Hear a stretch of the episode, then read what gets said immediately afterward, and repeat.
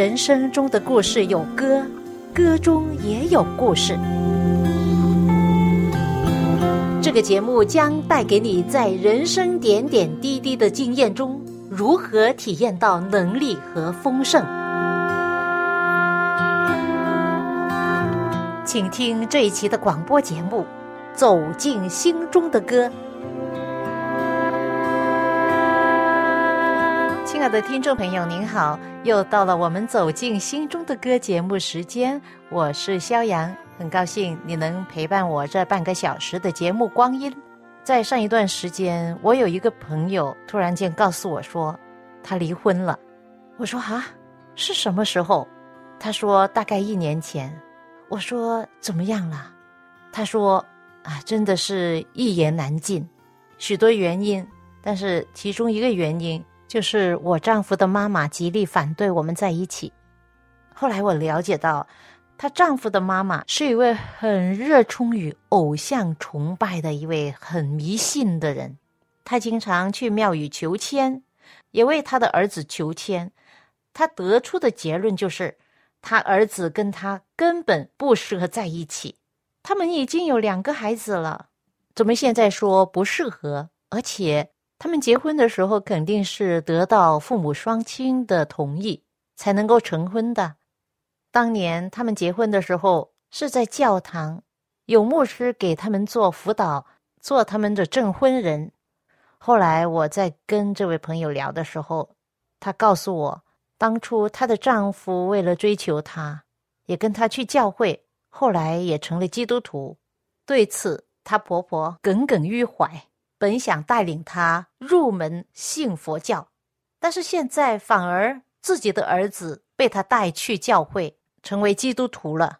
婆婆非常不悦，排斥他，说他不顺服，心中对他产生很多的偏见，长达三个月都不和他说话。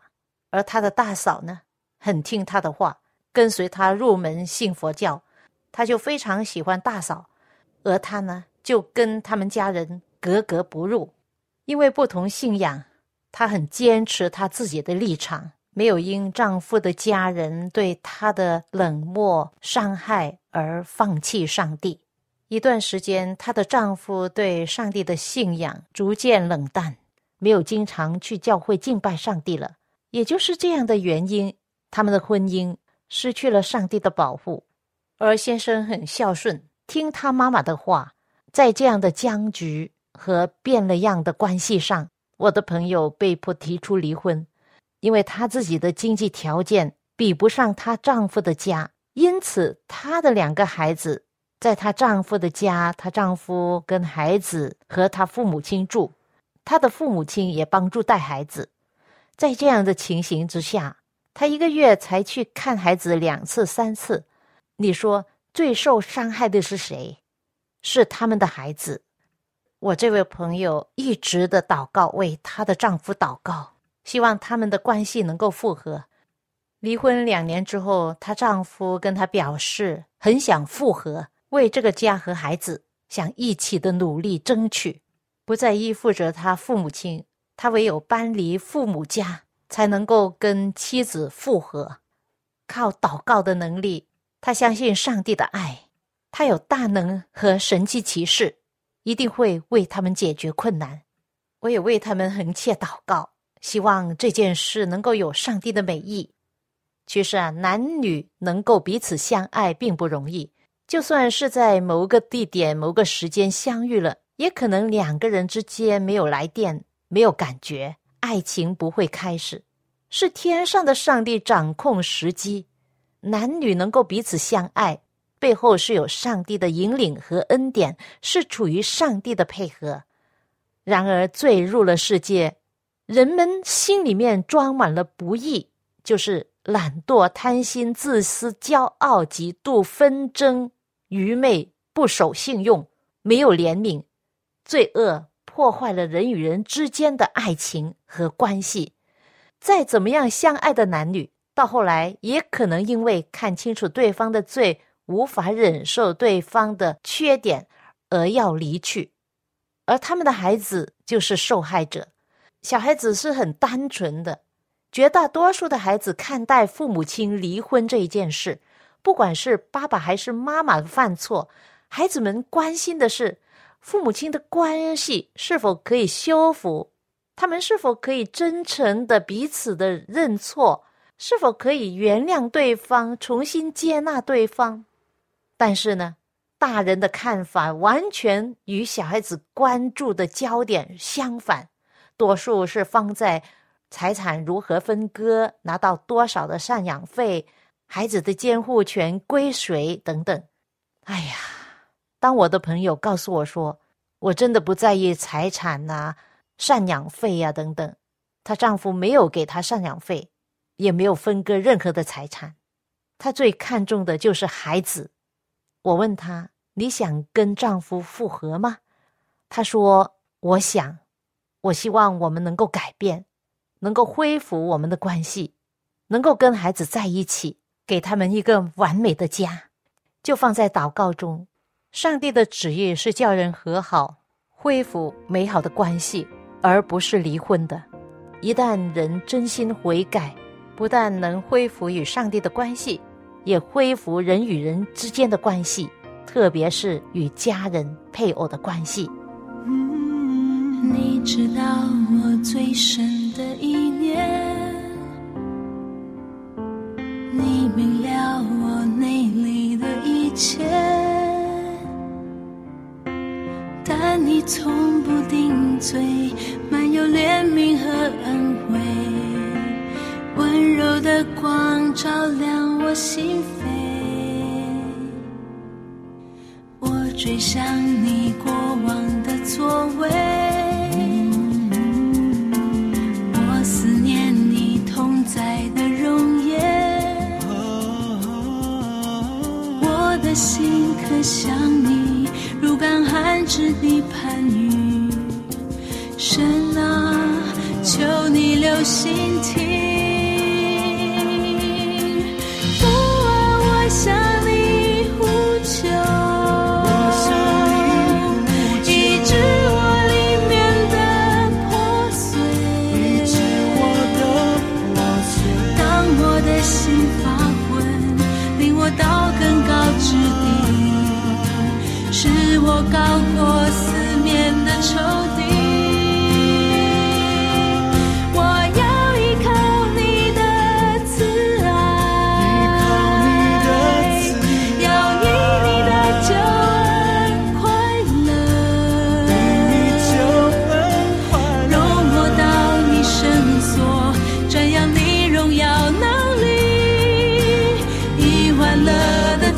来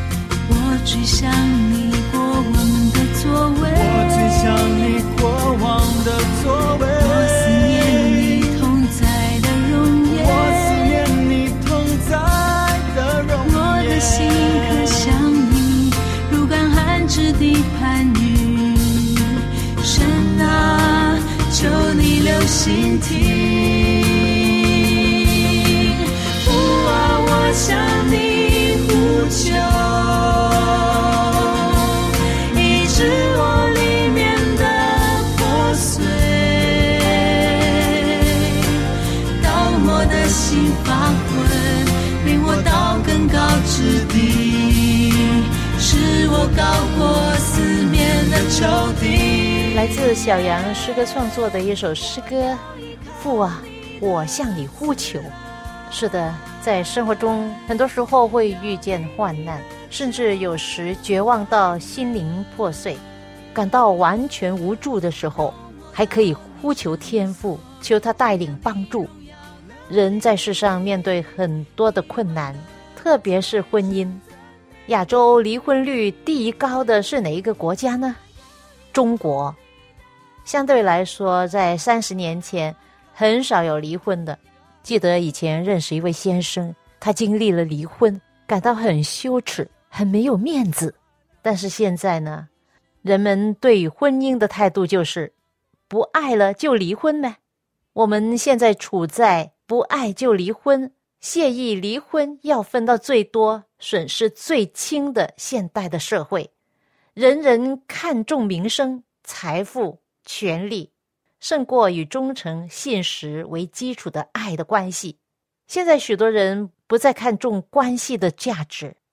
在圣经中记载了耶稣公开的对婚姻的看法。当时注重法律、崇尚道德的法利赛人来请教耶稣说：“人休妻可以不可以呢？”耶稣就认为只有一种情况之下可以离婚，就是婚外性行为。如果丈夫不是因为这理由离婚而另娶了一个女人回家，那就反倒是这丈夫犯了奸淫了。同样的，如果妻子离弃丈夫嫁给别的男人，就是这妻子犯奸淫。很有趣哦，当时耶稣的门徒跟耶稣在一起，他们对耶稣的使命和他的教导经常是听不懂，但是对于耶稣严格的婚姻教导。他们倒是一听就懂了，耶稣的意思讲白一点就是：你若要结婚，就不可以想着未来可以离婚再嫁娶，婚姻关系是到死方休。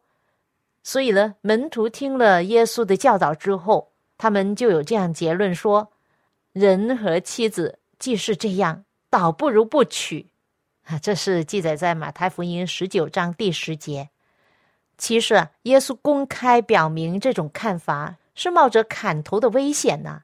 因为在不久前，施许约翰提出，国家最高领袖就是希勒的婚姻是违背上帝律法的。希勒安提伯在他的亲兄弟还活着的时候强娶他的妻子。当施许约翰指出他的罪的时候，他就将施许约翰下到监狱里。这时，法利赛人挖好了同样的大坑，等着耶稣中计掉进去。但是耶稣却无畏的照着圣经、上帝的心意反对离婚。耶稣要带众人回到上帝设立婚姻的初衷来深思。他说：“那起初造人的是造男造女，并且说，因此人要离开父母，与妻子联合，二人成为一体。”这经你们没有念过吗？既然如此，夫妻不再是两个人，乃是一体的了。所以，上帝配合的人不可分开。这是马太福音十九章第五节。当时耶稣表示了对离婚的看法。紧接着，有一些妈妈带着小孩子来到耶稣那里，耶稣的门徒就责备他们。但是耶稣看见了，就对门徒说。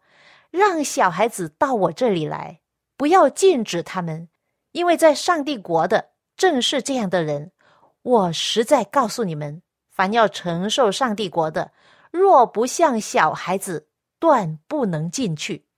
在上帝的国里，正是像小孩子这样单纯的人呐。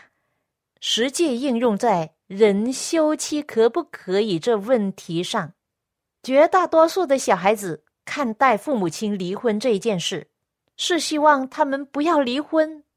他们单纯的愿望就好像上帝的心意一样。刚才我也提过，孩子们最关心的就是父母亲的关系是否可以修复，爸爸妈妈最好能够在一起，不要再分开。孩子们最大的愿望就是看见父母亲彼此相爱，能够恢复他们美好的关系。他们跟大人的看法完全不同，不是吗？但是今天有多少离婚的父母亲能够跟他们的孩子有同样的看法，有同样的心愿？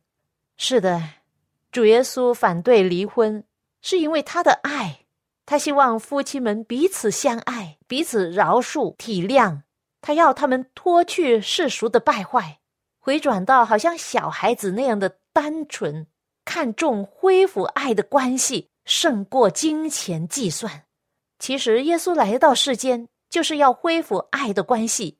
耶稣道成肉身，成为人的样式，在世上活了三十多年，教导上帝爱的真理。不但如此，他毅然走向一条受苦受难的血迹斑斑的路，被人们气弄。吐口水在脸上，被鞭打，被钉在十字架上。他唯一的目的就是为了恢复上帝与人之间的关系。可见关系的价值，在上帝眼中胜于一切。而孩子们看待他们妈妈、爸爸的婚姻问题，着眼的重点跟上帝一样，他们在乎父母亲的关系能够复合，而非财产、金钱分配等等，对不对？对于孩子而言，爸爸妈妈就是他们心目中的巨人，是生活经验的榜样。为什么会发生问题？爸爸妈妈无法用坦白、道歉和认错的方法来解决冲突和争执呢？孩子们莫不期盼爸爸妈妈能够和解，修复双方的关系。其实啊，救主耶稣看待婚姻的标准如此的高，是因为婚姻是上帝的形象。投射到这个世界的主要方式之一，男女都是照着上帝的形象所造，两人成为一体的奥秘，反映着三位一体的真神上帝之间密切的关系。当我跟我的丈夫结婚了之后，若干年后就有孩子，孩子的来临，我们就成为三位一体了。这样就更理解上帝三位一体的密切的关系。有一位圣经学者 Vermes 在他的书中指出这样的奥秘。他说，在上帝里面的三位彼此高举，互相谈心，彼此尊重。神圣的每一位都将另外两位庇护在整个存有的核心中，在不断的。互相提议与接纳的运行中，每一位都围绕遮盖着其他两位。上帝的内在生命充满着对彼此的敬爱和重视。是的，婚姻是上帝给他所造的男人、女人的最好的礼物。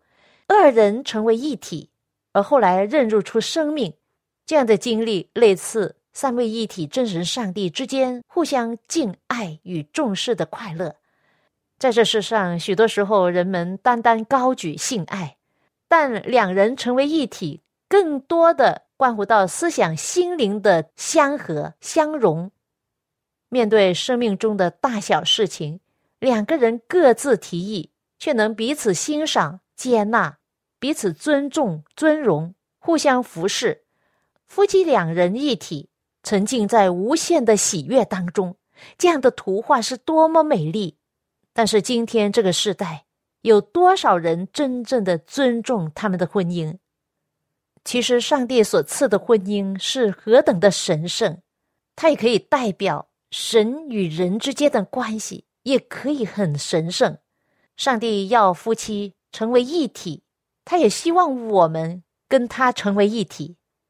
当耶稣来到这世界上的时候，他离开荣耀的天国，离开父上帝，这位子上帝来到这冷漠的世界。许多人不接待他，也有许多人曾经接待他，然后离弃他，但是他却愿意来到这世界，与人成为一体。直到今天，他还在寻找那些愿意跟他成为一体的人。而上帝也期待今天的教会人们也能够彼此相爱。虽然他们有不同的职业、不同的背景、不同文化、不同国家，都因为上帝的爱能够成为一体。他希望我们在主的爱里面感受到彼此的欣赏、接纳、尊荣，互相服侍，享受合一的精神，真正能够成为一体。这样的力量有多大？离婚。就是切断两人关系，夫妻两人从此你走你的阳光道，我过我的独木桥，这当然与上帝原初对婚姻的心意，与耶稣来到世界上的目的是相违背。耶稣来受尽了羞辱和痛苦，就是为了要复合人与人之间和人与上帝之间的关系。每一对男女结婚之初，相信都是要维系亲密关系到永远，在立下神圣的婚约，心中许下。一生一世，不论是富贵疾病，都不分开的两个人之间的诺言。所有的人际关系的基础都是忠诚。同样的，人与上帝的关系的基础也是在于忠诚和爱。真的，我自己经历过。当我们与上帝的关系变好了，我们夫妻之间的关系也会变好。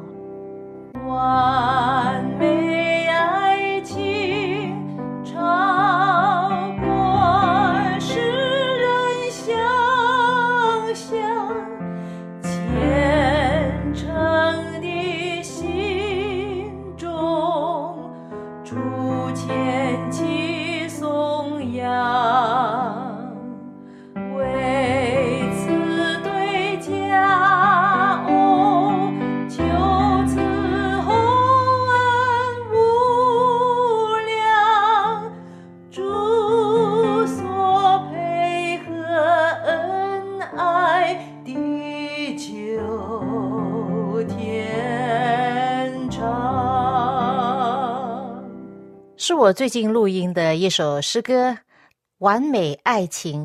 这首歌在平时的聚会中，可能你很少听到，因为这是特别为婚礼而写的诗歌。求上帝赐福一对新人有属天的完美的爱情。